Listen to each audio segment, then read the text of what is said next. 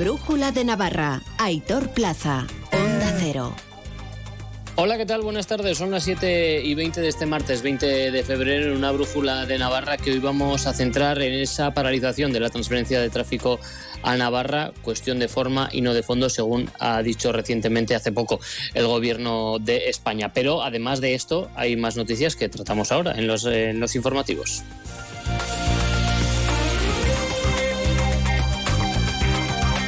Avance informativo, espacio patrocinado por Caja Rural de Navarra.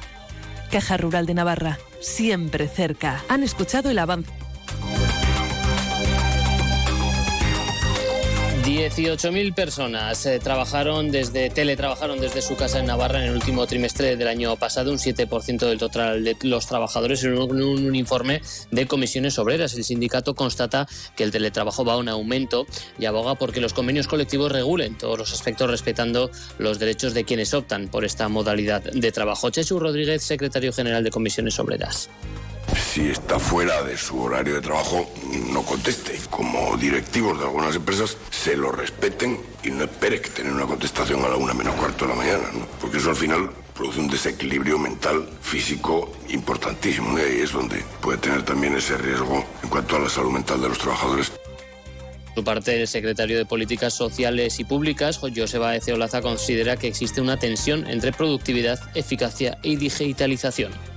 No hay problemas de productividad porque alguien teletrabaje, todo lo contrario, ¿no? Se aumenta la productividad. Además, consolidar el teletrabajo en las empresas puede acelerar la transición digital que muchas empresas necesitan. Y además, podemos retener talento mejor. Y el alcalde de Tudela, Alejandro Toquero, ha reclamado de nuevo este martes la paralización del proyecto de la empresa pública Nilsa en la capital ribera y ha afirmado que Tudela y sus campos no pueden convertirse, lo he dicho de forma literal, en el vertedero de lodos de toda Navarra. El gobierno de Navarra sigue adelante con su intención de ampliar la planta depuradora de Tudela. Pretenden que los fangos y lodos de la mitad de Navarra se traten a orillas del río Ebro en terreno de alta productividad agrícola, a unos metros más adelante, donde por cierto no nos dejan ni colocar las ferias. A finales de este año está previsto finalizar la construcción del primer bloque de apartamentos públicos de alquiler para personas mayores de 60 años o con discapacidad promovido por Nasubinsa en la calle Río Alfania número 18 de Pamplona. Escuchamos a Begoña Alfaro, se refería al respecto y desde luego pues bueno un, formato y un público al que se dirige eh, que pretende garantizar el acceso a una vivienda asequible, a una vivienda digna pues para personas que a priori tienen una situación más difícil para, para Eh, además, totalmente integrado en el entorno urbano. Y en el ayuntamiento ha habido comisión de presidencia, comisión en la que el eje principal ha sido la declaración presentada por UPN para apoyar al sector primario en Navarra. En cuanto al tiempo, para mañana se espera tiempo parecido con temperaturas que irán a la baja. Ahora mismo 11 grados en el centro de Pamplona. Han escuchado el avance informativo patrocinado por Caja Rural de Navarra. Caja Rural de Navarra, siempre cerca. Descubre el plan Disfruta Seguro de Caja Rural de Navarra. Tendrás mayor protección al agrupar tus seguros pagando mes a mes. Dispondrás de ventajas exclusivas, gestor personal, orientación médica y asesoramiento jurídico telefónicos, experiencias de ocio. Disfruta de la vida y confía el resto a Caja Rural de Navarra. Consulta condiciones en cajaruraldenavarra.com. Un negocio necesita web, redes sociales, imagen de marca, canal de ventas online. ¿Buf? Si eres una pyme o un autónomo y necesitas ayuda en tu digitalización, la oficina Acelera Pyme Iris de AIN, la Asociación de la Industria de Navarra, te ofrece asesoramiento sin coste. Entra en oapiris.ain.es y comienza tu transformación digital. Brújula de Navarra, el Gobierno de España ha señalado esta tarde que la decisión del Tribunal Supremo de paralizar la transferencia de tráfico a Navarra es una cuestión de forma y no de fondo, que se puede subsanar con cambios legislativos. Además, ha subrayado que esta cesión de competencias fue pactada por el Ejecutivo del Partido Popular en el año 2000 y que esto no supone la expulsión de la Guardia Civil de la comunidad foral. Ayer la presidenta del Gobierno de Navarra dijo que los servicios jurídicos eh, hablan de una forma del decreto que era la óptima, pero el Supremo, sin embargo, dice lo contrario. Desde el punto de vista administrativo, ¿cómo se observa esta sentencia? Nos lo cuenta el experto Aritz Romeo. parece ser que la cuestión fundamental es eh, hasta dónde alcanza la competencia de Navarra en materia de tráfico. Para que las y los oyentes eh, pues tengan una idea general, Navarra tiene eh, tres tipos de competencias. Las atribuidas, eh, transferidas por el Estado y atribuidas por delegación, sería un tipo de competencia, es decir, competencias del Estado que el Estado le traspasa a Navarra. Luego, las que se llaman competencias estatutarias, que son aquellas que Navarra tiene como el resto de comunidades autónomas de régimen común, que nacen del juego de los artículos 149 y 148 de la Constitución y están recogidas en un Estatuto de Autonomía, en nuestro caso en el mejoramiento, en la LORAZNA. Y en tercer lugar, las competencias históricas o forales, que son aquellas que determinan el ámbito material del de, eh, régimen foral de Navarra, es decir, de nuestro sistema de autogobierno, que son aquellas que están amparadas y respetadas por la foral o histórica? Pues tiene que tener tres características. La primera tiene que estar recogida en la LORAFNA. La competencia de tráfico está recogida en el artículo 49.3 de la LORAFNA, donde se recogen materias eh, de competencia de las forales, de las históricas. En segundo lugar, no tiene que ser contraria al orden constitucional. Bueno, hay comunidades autónomas que ejercen eh, la competencia de tráfico con exclusividad y no parece que se haya subvertido el orden constitucional por ello. Y en tercer lugar, eh, este es el dato más importante en la sentencia, tiene que tener historicidad. ¿Qué significa esto? Pues que Navarra tenía que venirlas ejerciendo con anterioridad al marco de la Constitución de 1978 y a la actualización del régimen foral de Navarra por parte de la LORAFNA. Bien, la LORAFNA para ello, en las competencias históricas, se remite a las competencias que ya venía ejerciendo Navarra con arreglo a la ley paccionada de 1841. Y aquí hay que decir varias cosas. La primera cuestión, bueno, eh, lo, que dice el Tribunal constitucional. Eh, por cierto, Jorge, si en un momento dado quieres eh, cortarme y preguntarme, por favor, puedes hacerlo. Yo, mientras tanto, seguiré explicando. ¿eh? lo que dice el Tribunal Constitucional es que, a pesar de que están recogidas, el perdón, el Tribunal Supremo, lo que dice el Tribunal Supremo es que en su sentencia que hemos conocido ayer, es que a pesar de que están recogidas en la LORAFNA, pues la competencia en materia de tráfico carece de, esta, de esa historicidad. Es decir, que a partir de una ley eh, que se dictó en los años 50, eh, Navarra realmente lo que venía haciendo en tráfico eran funciones auxiliares o de colaboración eh, con la Guardia Civil que el tráfico lo hacía Guardia Civil y Policía Foral lo que hacía era auxilio o colaboración la cuestión creo que es más compleja que todo eso. Yo comparto más la argumentación de la abogacía del Estado y de la asesoría jurídica de la comunidad foral. ¿Por qué? Porque la historicidad no tiene que eh, hacerse conforme, en mi opinión, conforme a las facultades que venía ostentando en el momento de promulgarse la LORAFNA, como dice el Supremo, sino anteriormente, que es el marco de referencia que en nuestro mejoramiento del fuero maneja. El recurso presentado por la Asociación Jucil se, basó en el dictamen realizado por Jaime Ignacio del Burgo, quien, según ha anunciado en Onda Cero, advirtió a la presidenta del Gobierno de que la fórmula del decreto ley no era la idónea jurídicamente para la asunción de la transferencia de tráfico y seguridad vial. Eh, yo creía que, bueno, ya se me había olvidado el tema porque esto es, el dictamen es del año pasado, pero, pero bueno, y no sabía exactamente cómo estaba la causa. Pero sí, ayer cuando me comentaron que se había eh, declarado nulo el decreto, eh, pues eh, tuve una satisfacción. lo sentí enormemente porque las instituciones de Navarra deben hacer bien las cosas y en este caso pudieron haberlas hecho, porque yo en el dictamen que después de un estudio bastante, eh, bueno, pues que, le dediqué bastantes horas a, a, estudiar sobre este asunto, pues llegué a la conclusión de que el decreto que iban a aprobar o que querían probar, eh, aprobar para la transferencia de tráfico, en este caso, pues eh, que no era el procedimiento adecuado que tenían que cumplir el amejoramiento. Y el amejoramiento exigía que esto se hiciera mediante un cambio del mismo y por lo tanto se implicaba una modificación del amejoramiento. El amejoramiento, como todo el mundo sabe, no es una norma que esté ahí estática, es una norma y permanente, es una norma que se puede modificar, se puede reformar y está previsto en el propio mejoramiento que esto ocurra. Entonces, ¿qué ocurre aquí?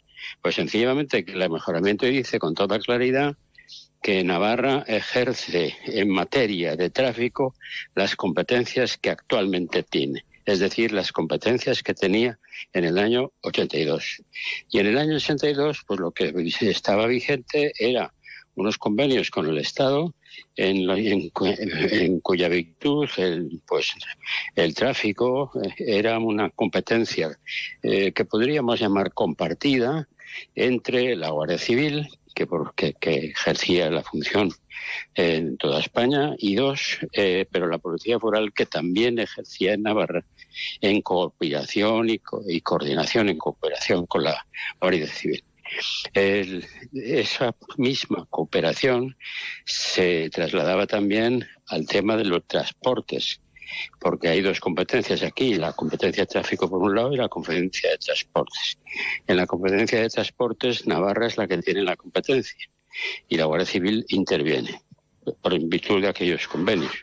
¿Y cómo, qué es lo que hacen? Pues eh, si un agente de la policía foral eh, pone, bueno, eh, lo que hace es un, una, una denuncia por una infracción de tráfico, esa denuncia la resuelve administrativamente la, delegación del gobierno. Pero si es al revés, si un guardia civil eh, lo que hace es una eh, denuncia contra eh, por una infracción de tráfico, digo de transporte de un camión, por ejemplo, que lleve más peso de lo que está establecido, en fin, que no cumple las normas de, transporte que, hay que cumplir, pues entonces pone esa denuncia. Y esa denuncia va al gobierno de Navarra, que es quien recibe, quien, quien eh, resuelve. Entonces, bueno, eso que es tan fácil y tan sencillo, porque lo, de, lo que dice es exactamente que tenemos las facultades que en ese momento ejercemos, pues para cambiar eso, tienes que cambiar el mejoramiento del fuero, para decir que todas las competencias que Navarra ejercerá en exclusividad, porque además esa es una competencia del Estado, que Navarra eh, en exclusividad la competencia de tráfico, y ahí también, ojo, ese tiempo, en mi opinión, en esa modificación del mejoramiento, debería también contarse con la colaboración y cooperación de la Guardia Civil porque no nos olvidemos, estamos hablando de la seguridad de las personas, de los ciudadanos, que es lo más importante. A mí el hecho de que en el siglo XVIII eh, pues las diligencias y las carretas estaban, eh, cuando circulaban por los caminos reales, estaban eh, sujetos al control de los agentes de la Diputación del Reino pues bueno, pues me parece que históricamente es muy, muy, muy bueno. Pero estamos en el siglo XXI y en el siglo XXI tenemos miles, miles y miles y miles de, de automóviles, de camiones que lógicamente pasan por las carreteras y que, y que hay muchas materias de seguridad que afecta precisamente al tráfico. Y bueno, pues yo tengo que decir que en el que en el que si no se cambió, cambió esto en 1982 cuando el mejoramiento del fuero fue porque entendíamos entendimos que eh, la posición del gobierno de que el que mientras estuviera ETA matando a gente, pues que el control de las carreteras era un elemento muy importante en la lucha contra el terrorismo. Y el abogado y catedrático de Derecho Constitucional, Manuel Pulido, incide en que el Tribunal Supremo lo que no ha aceptado como algo inconcluso o incontrovertible es que a la entrada en vigor del mejoramiento en 1982 Navarra ostentase de facto la regulación y la vigilancia de las carreteras en materia de tráfico. Sí, puede sorprender sobre todo al gran público, ¿no? El que en Navarra, que tradicionalmente ha ostentado competencias sobre carreteras y caminos, si bien es cierto que desde el punto de vista desde que se creó la agrupación de tráfico de la Guardia Civil hace ya muchos años, ¿no? Pues lo hacía de una manera colaborativa o concurrencial con, con la Guardia Civil. Lo cierto es que, que desde el punto de vista estrictamente jurídico había dos posiciones eh, uno la defendida por el gobierno nacional y por, eh, por el gobierno de Navarra, que era que, mm, que, bueno, Navarra, en virtud del artículo 49.3 del mejoramiento, tenía competencias para regular el tráfico, pero que su ejecución se había llevado a cabo por la Guardia Civil en el momento que se aprueba el mejoramiento. Ese es un dato importante, ¿no? y, lo que el Tribunal Supremo dice es que esa competencia no se ha ejercido en el momento, no se ejercía por Navarra en el momento que se aprueba el mejoramiento en 1982 y por lo tanto mm, creo que y por lo ah, tanto ahora sí. Eh, si, mm, si se quiere que sea la policía foral y, no la, Guardia Civil la que controle el, tráfico, la regulación, la sanción, etcétera, del tráfico, pues es necesario eh, o bien una modificación del mejoramiento por la vía del artículo 71.2, acuerdo entre el Gobierno de la Nación y el Gobierno de Navarra, aprobación por el Parlamento y aprobación por las Cortes Generales, o en su caso, el que se utilizase, como se hizo con la transferencia de los Mossos en Cataluña en 1987, una ley del 152, que es una ley de transferencia eh, del ejercicio de competencias. Eh, Esa digamos que es resumidamente. El Tribunal Supremo lo que no ha aceptado es como una cosa inconcusa, es decir, incontrovertible, es que a la entrada en vigor del mejoramiento en 1982, pues que Navarra ostentase de, de facto la regulación y la vigilancia de, las carreteras en materia de tráfico porque lo hacía la Guardia Civil. Podemos decir que no lo considera de alguna forma como un derecho histórico, entonces. Claro, dice que evidentemente eh, Navarra yo creo que esa sería la vía más adecuada, puede precisarlo en el mejoramiento ahora mismo, es decir, modificándolo. Pero no dice tanto como que la regulación no sea competencia de Navarra, sino que mm, el ejercicio de esa competencia por la Guardia Civil a la entrada en vigor del mejoramiento no se lleva a cabo por Navarra, por la Policía Foral, y que lo que se ha hecho en años posteriores es un ejercicio, digamos, compartido, concurrencial, como así se ha hecho, ¿no? Es decir, tanto se ponen de acuerdo, ¿no? Eh, Quizá las autopistas y carreteras nacionales, aunque sean propiedad y exclusiva de Navarra, se hace por la Guardia Civil y otras carreteras pues se hace por la, por la policía foral. Y esto, al final, yo creo que mm, quizás sería la lectura más allá de las legítimas no controversias y posiciones políticas, el que es la posibilidad de llegar a un gran acuerdo, ¿no?